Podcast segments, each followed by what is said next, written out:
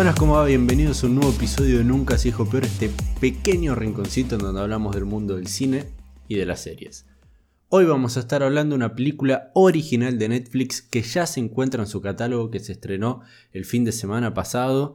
Es una película con Will Ferrell y Rachel McAdams y Dan Stevens entre los tres quizás actores de mayor renombre. También actúa Pierce Brosnan, pero está en, tiene un rol muchísimo más restringido, muy, muy secundario, que está muy bien igual en, eh, en su papel.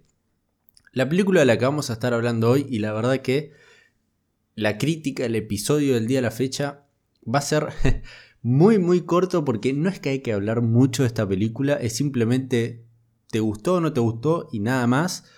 La película se llama Eurovision Song Contest The Story of Fire Saga. Primero, la primera crítica que tengo es la longitud del título. A ver, creo que quizás se podría haber llamado directamente The Story of Fire Saga. Era innecesario poner Eurovision Song Contest a menos, a menos que a partir de esta película quieran hacer una especie de franquicia Netflix de mostrar como distintas bandas en, eh, en el concurso este de Eurovision. No lo veo mal si es que con esa idea plantearon el título y dejaron este título, porque para mí parece que no, pero el título vende. Y este título para mí no vende tanto. Pero bueno, igual sacando eso, que es igual una crítica bastante tonta y quizás absurda, y que no puede llegar a tener mucho peso en lo que es la película, que en realidad el título no tiene peso absoluto. En la película simplemente es una pieza de marketing que, que, que nada, o sea, limita al espectador de, a ver, ¿veo esta película o no? Es lo primero que uno prácticamente ve de una película, que es el título. Y el título tiene que ser llamativo. En este caso no creo que sea llamativo. Pero, bueno, igual dejemos de lado lo que es el título porque sinceramente no tiene peso en lo que es la crítica de la película. La película es una clásica, clásica película de Will Ferrell, de las clásicas películas cómicas de él, de los años fines de los 90, principios del 2000 más que nada, donde los principios del 2000 se puede llegar a decir que es donde explota la comedia de él con Anchorman, con eh, Step Brothers y hay un montón de otras películas de él. Nunca me acuerdo el nombre de la película, el nombre original, porque era uno completamente distinto al cual yo veía esta película en, creo que la pasaban casi siempre en Universal, en el canal Universal, de que él era un corredor de, NASCAR. Esa película a mí de chico me gustaba muchísimo. Es increíblemente estúpida, como lo es esta, como son todas las otras de él. Pero creo que era la que más me gustaba de él. Bueno, esta película es de ese estilo. Eh, su humor no cambió en lo absoluto, sigue siendo el mismo. Él siempre interpreta al mismo personaje. En este caso es un islandés y nada más, es lo único distinto. Eh, también tenía otra película que se podría asociar mucho con esta, de un concurso de patinaje. Eh, también es, es, lo mismo. Esta es una de las películas más estúpidas. Es de, la más, de las más grandes estupideces que vi en mi vida. Pero no lo voy a mentir. Me entretuvo y me hizo reír muchísimo, pero muchísimo. Y más que nada, los primeros 40 minutos de la película me parecen que son los, son los más tontos y en donde hay mucho más humor y, chiste constantemente. Después siento que la película se puede llegar a aplanar un poco en lo que es la mitad en el segundo acto y ya en el tercer acto repunta y vuelve a ser eh, vuelve a tener ese nivel de entretenimiento y comienzan a pasar un montón de cosas absurdas que, que son graciosas, son chistosas y realmente entretienen. Pero bueno, lo que hay que entender es el humor que manejan las películas de Will Ferrell. Es más, esta película está escrita por él también, junto en colaboración con otro guionista. Y él sabe lo que hace, o sea, sabe el tipo de humor que maneja. Y es como por ejemplo Adam Sandler, donde tuvo también eh, su estrellato y luego comenzó a hacer unas películas cada vez más estúpidas, estúpidas, estúpidas. Con Will Ferrell se puede llegar a decir más o menos lo mismo.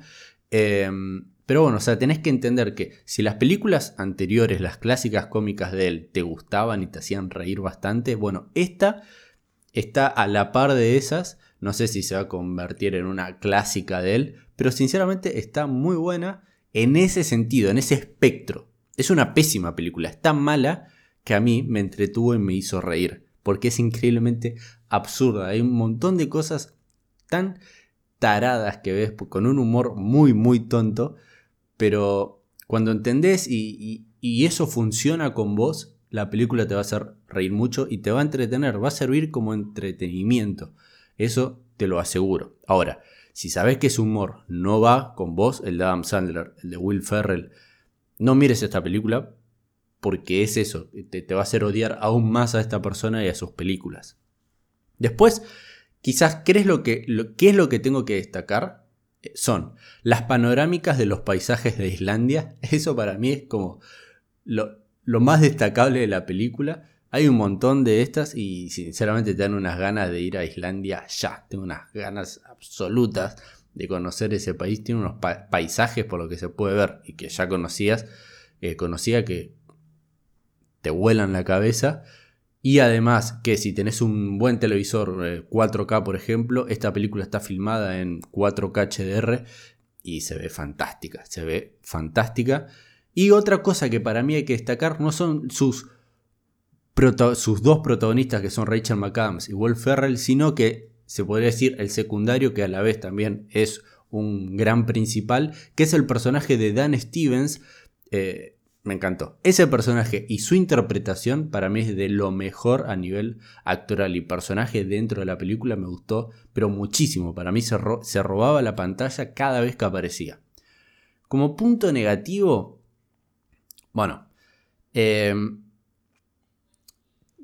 a ver, las películas son subjetivas, obviamente el punto negativo sería que la película es malísima, en sí es muy mala, con un humor pésimo, pero si ese humor funciona con vos, ese humor tan estúpido y tonto, entonces no tendría un aspecto negativo, ¿no? Eso ya eh, estaría completamente arraigado a la parte subjetiva, pero para mí hubiese sido un... A ver, el visionado hubiese sido muchísimo mejor si no hubiese durado dos horas la película y lo hubiesen acortado, aunque sea hubiesen editado, eh, recortado 20 minutos y hacerla durar entre una hora 40 y una hora 45, creo que eso lo hubiese venido bastante bien a la película. Como bien dije, hay una parte en el segundo acto donde siento que la historia se aplana y ya no es tan entretenida e interesante. Y ahí siento que hay algunas escenas alargadas innecesariamente que encima querían como buscarle quizás o algún toque por así decirlo, emocional y llevarlo por una parte más seria a la película y a la historia que siento que no terminó funcionando del todo bien, pero luego en el tercer acto vuelve a remontar y termina siendo para mí, a mí me entretuvo constantemente, salvo en esos minutos del segundo acto, pero ah, yo qué sé, yo la recomiendo, me gustó, humor estúpido que a mí me hizo reír muchísimo. No sé ustedes, ¿La vieron? ¿No la vieron? Coméntenme, déjenme sus comentarios en Instagram, donde ahí también subo estas reviews de quizás un poquito más acotadas porque es lo porque no me deja subir tanto contenido, tanto texto Instagram en sus posteos. Ahí pueden ponerle me gusta, me gusta a, esta publicación, como también dejarme sus comentarios si la vieron o no la vieron, qué le pareció, como también en todas las cajas de comentarios que hay en, en formato de este episodio en podcast, en audio, donde lo pueden encontrar en absolutamente todas las plataformas de podcast que se te ocurre, cual sea de tu preferencia. Ahí está este episodio, como también ahora, a partir de ahora, donde antes también siempre era formato podcast en YouTube, ahora tenemos formato video, es decir, me pueden ver a mí, pueden tener formato imagen. Y este, nada, en los las últimas dos, tres semanas, constantemente todos los episodios eh, ya tienen video, así que en eso quizás se puede llegar a decir que progresamos o es una evolución de este podcast que ahora ya mutó también a un canal en YouTube. Este, así que ahí también le pueden poner like eh, a los videos, a las críticas, a las opiniones y a los resúmenes semanales que hago de manera semanal, siempre y cuando obviamente si les gusta este tipo de contenido que hago, como también dejarme sus comentarios ahí mismo, donde también en todas las descripciones de todos los episodios tienen un enlace al canal de Discord, donde se pueden sumar, podemos generar una comunidad para recomendarnos contenido constantemente, debatir de todas las opiniones que voy trayendo semana a semana y también me pueden dar consejos a mí porque yo no soy ningún profesional en esto, simplemente me gusta sentarme en esta silla, hablarle a una cámara y al micrófono y darle a grabar y comentarles a ustedes lo que opino de todas las cosas que voy viendo día a día. Así que bueno, muchísimas gracias por haber estado del otro lado, viendo y escuchando este episodio. Nos vemos y nos oyemos en el próximo.